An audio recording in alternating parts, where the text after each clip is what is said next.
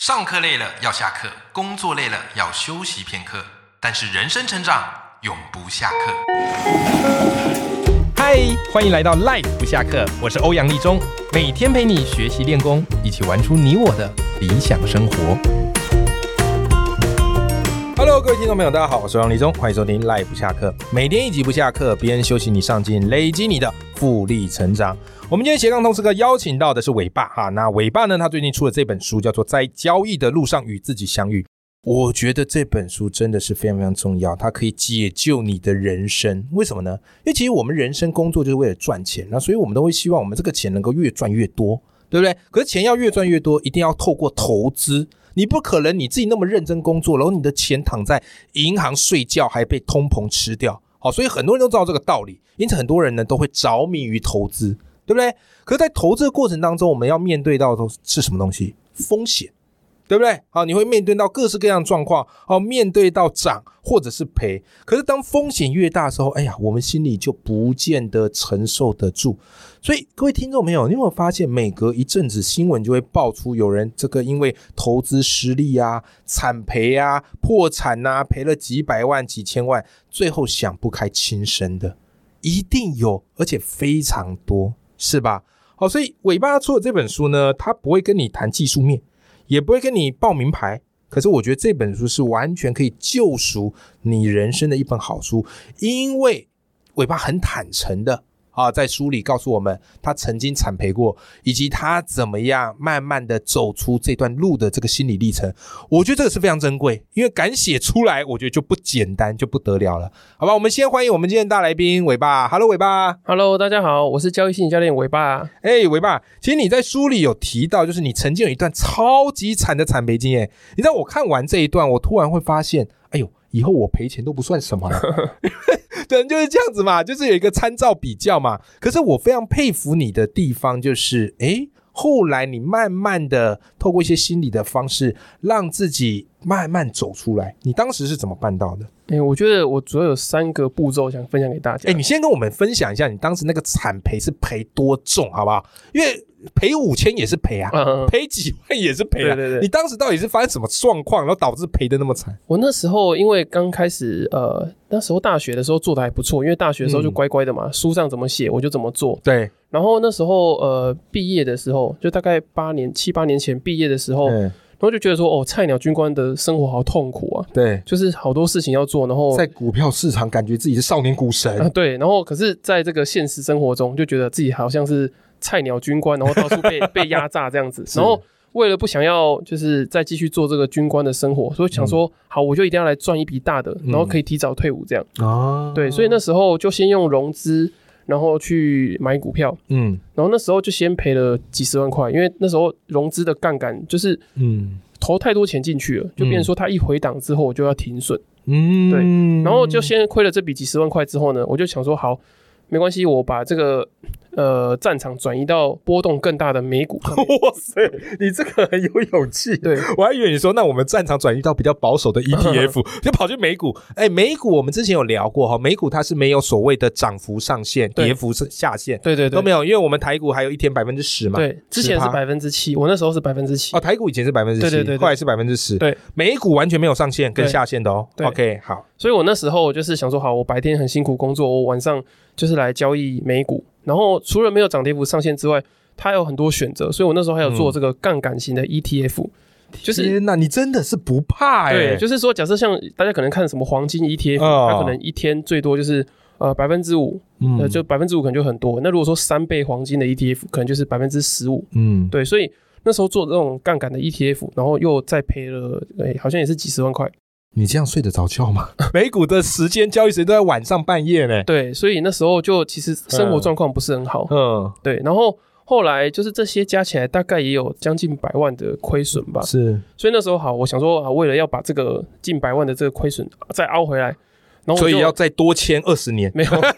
OK，凹回来，凹回来，对凹单。所以又要再转移战场。对，对，然后我就想说，好，美股不行的话，就是不方便做交易，那我就交易这个杠杆更大的指数选择权。哦就是台湾的哦，它的波动是更大，是不是？对，就是呃，它如果说假设你今天把一百万全部投进去，然后它如果就它会归零的，就它可能会一下子这一百万就直接不嗯就见。没啦。对对对，这跟赌博怎么差？呃，呵其实很多人说这个期货选择权市场很像像赌场这样，对。哦然后那时候就是我在用这个呃信贷，就是去借了一笔这个军中的信贷，嗯然后也大概金额快一百万，我就想说好，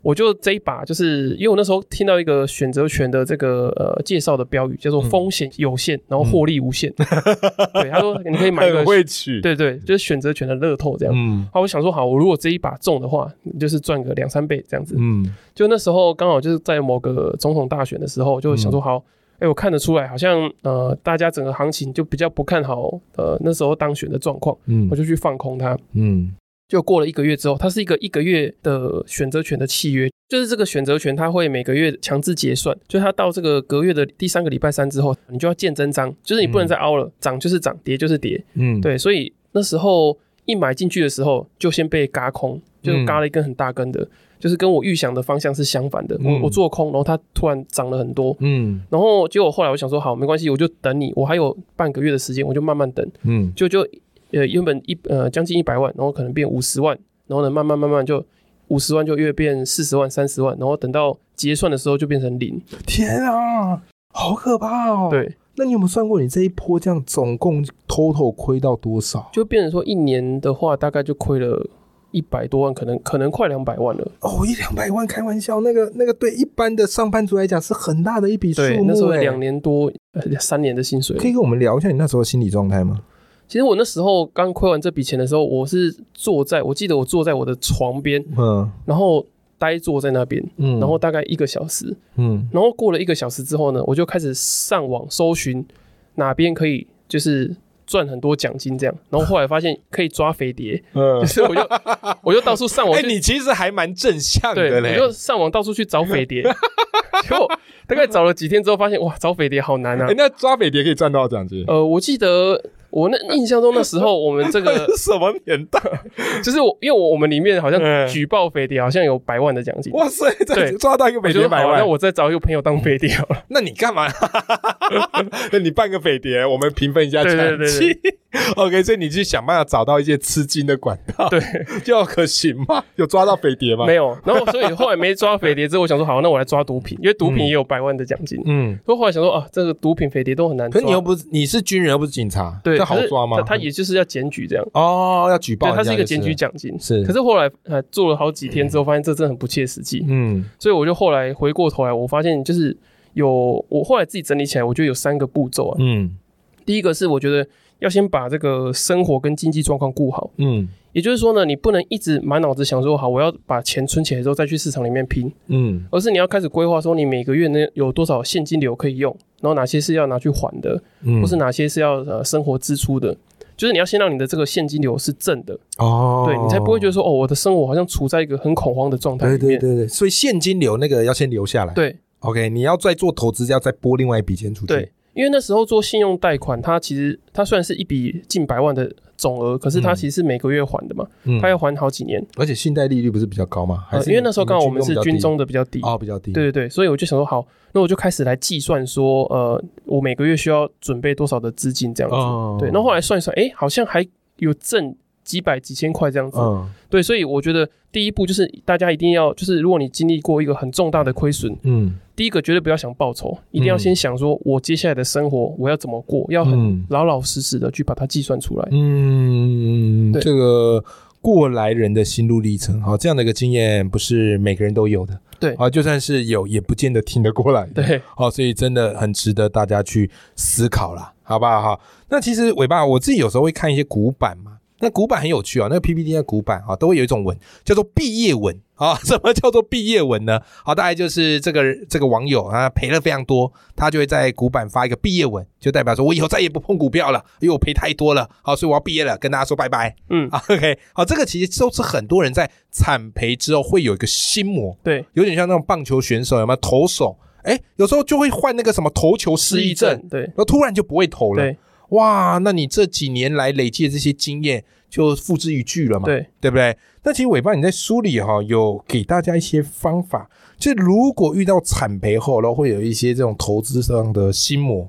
有没有什么办法我们可以克服啊？其实我蛮常遇到这种呃，就是重大亏损之后的这种 PTSD，就是创伤后压力症候群。嗯，就虽然说它并不是一个呃正式的这种股票后的这种心理创伤的诊断呢、啊可是我觉得是类似这种感觉。然后如果我觉得这样的状态的话呢，我会就这样讲到我的第二个阶段，就是要安排一些比较可行的目标。嗯就像是呃，有些篮球选手，就像刚刚那个欧阳立中老师讲的嗯这个棒球选手嘛。那嗯因为我以前是我以前是篮球队，然后我分享这个篮球选手的经验，就是当这个呃有些篮球选手他可能上一场的命中率不好的时候，嗯教练会安排他做一些成功率比较高的呃行为动作。就例如说你你上一场投篮很差，我就安排你上篮，哦，对就是会去安排一些呃比较容易做的，让他找回自己的信心。对你说在比赛时容易做得到，对对对，OK，所以说，呃，变成说你在交易的时候，你也是要这样子，就是你要安排一些呃比较容易做的，呃，像我那时候我我是做这个选择权的价差单，就是、嗯呃白话的说，就是他必须得要把这个最大赔跟最最多的赚钱就是控制住，就是我一笔做出来，我就知道我最多就是赔五十，然后呢、最多就是赚六十，嗯，就是我我买的时候我就知道它的组合就是这样子了。对，对，所以对我来说，哦，我我知道最大的亏损是什么，嗯然后我可以让我去呃应付这件事情。嗯，没对，错所以这件事这件事对我来说是呃比较简单的。对，那我觉得生活上来说的话，你可以去争取一个，例如说加薪一千块、两千块，或是拿到一个几千块的奖金。嗯，对，就是做这些小幅度的进步，会让你产生一些信心，嗯，然后这些小的进步，最后就会变成一个比较大的累积这就样。不一定是从这个投资里面进步，对而是从落实在生活当中。，对，因为其实我之前我们这个心理测验学的老师跟我讲嗯一段话，我非常喜欢，对就是他说从这里跌倒，要从那里爬起来。哦，不是对从这里，对是从那里，，对，所以哎我觉得这句话对于股市亏损的人非常受用，是是，就是你不，能说。哦，我在股市亏了好多钱，然后我要在股市里面讨回来，对，我觉得这个是错的。就是呃，我们这个资金损益的曲线啊，不应该是一个 V 字形，啊是要一个 U 字形的。 U 字形，对，就是它的它的底部其实是会蛮长的。哦，对 我还在想这个 U 跟 V 差在哪里，V 是我一一到底部啊马上之后上去对，马上上去。哦 u 就是比较长。对那一段比较长的时期，可能就是你要去找一些小目标，对哎，去送一下外送也可以之类呀、啊的，，对对不对？让钱回来一点，对只要你有做，哎，这个其实都是有用的。对哦，诶我觉得这个方法的确是非常非常的实用。然后尾巴，其实你在书里有讲一个，我觉得算是全书的一个呃 slogan 吧。啊，那这句话我觉得也是书里很重要的一个启发。你说啊，就是你怎么生活，就会怎么交易。诶，这句话我觉得很适合听我们节目的听众朋友。尾巴可以跟我们分享一下这句话背后的宝贵提醒好吗？嗯，好，那我那时候会想这样的，就是我觉得我遇到很多的人，包括我自己的话，嗯，都是呃生活中出现一些问题之后呢，呃，对，交易中才出现问题。嗯就像我们刚刚在闲聊的时候跟欧阳老师聊嘛，嗯就是我那时候对于交易的期待就是赚大钱。那除了离开军中以外，就是我以前小时候我父亲投资失利之后，我就觉得嗯说好像家里这种呃经济的这种资助或者这种金钱的安安全感好像没有。嗯，所以我就觉得说，好，我要代替我爸爸，就是嗯帮、把这个家撑起来这种感觉。哇，对，所以我那时候就是经过我们家巷子口有一家很漂亮的这个呃日式别墅的时候，我都要嗯跟我妈说，就是呃，我也会在内心就是跟我自己说，好，我之后要买这样的房子给我们家人住。对，对，可是我觉得这样的呃这种生活的期待是很不切实际的。嗯，对，所以我觉得你应该要去先把自己手边的这些事情做好。那我觉得我也遇过有些人是，他觉得工作很很不喜欢，对然后很痛苦，然后他就跟我说，我我预计我要在呃交易市场中赚到多少钱，对，然后一两年之后呢，我就要把这个老板 fire 掉，我就要 自己我就要自己出来做这个全职交易。对，可是我觉得这样的想法，我觉得呃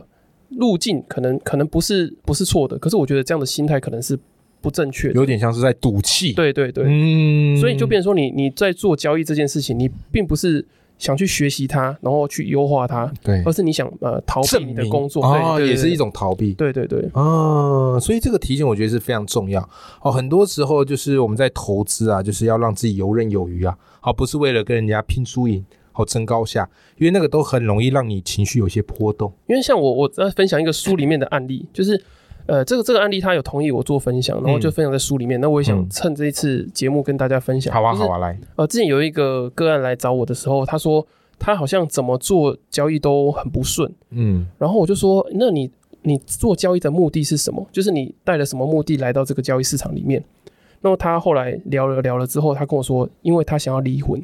嗯， 对，就是他觉得他婚姻很不幸福，所以他想要离婚，他想要赚了钱之后呢，就是可以摆脱他的另一半。哦，啊离婚还需要钱哦，呃，可能就是呃买房子啊，或者什么之类的，对。哦，让自己过更好就是嗯了哦。所以后来聊一聊之后，发现说，哦，他想要透过交易，然后来达到离婚这个目标之后，他才发现说，哦，他在交易中的这个期待是错的，嗯，对，嗯，就是他应该自己先去处理好，呃，跟另一半的关系，嗯而不是想在交易中，然后去逃避跟他另一半的相处，这样。嗯，对，那当他后来，呃，我们聊完之后呢，他呃比较积极的去处理他跟另一半的关系之后，他发现，哎、他在交易上的心态变得比较稳，然后也不会很容易有这种呃大赔或是很照进的状况。嗯，对明白明白。所以这也点出一个很重要的课题：有时候你这个投资会亏损，或是投资会失败，不见得是你技术的问题哦，对有可能是你背后有一些人际关系，对，有一些家庭关系，我觉得是，没有处理好，好影响了你的情绪，影响了你的判断，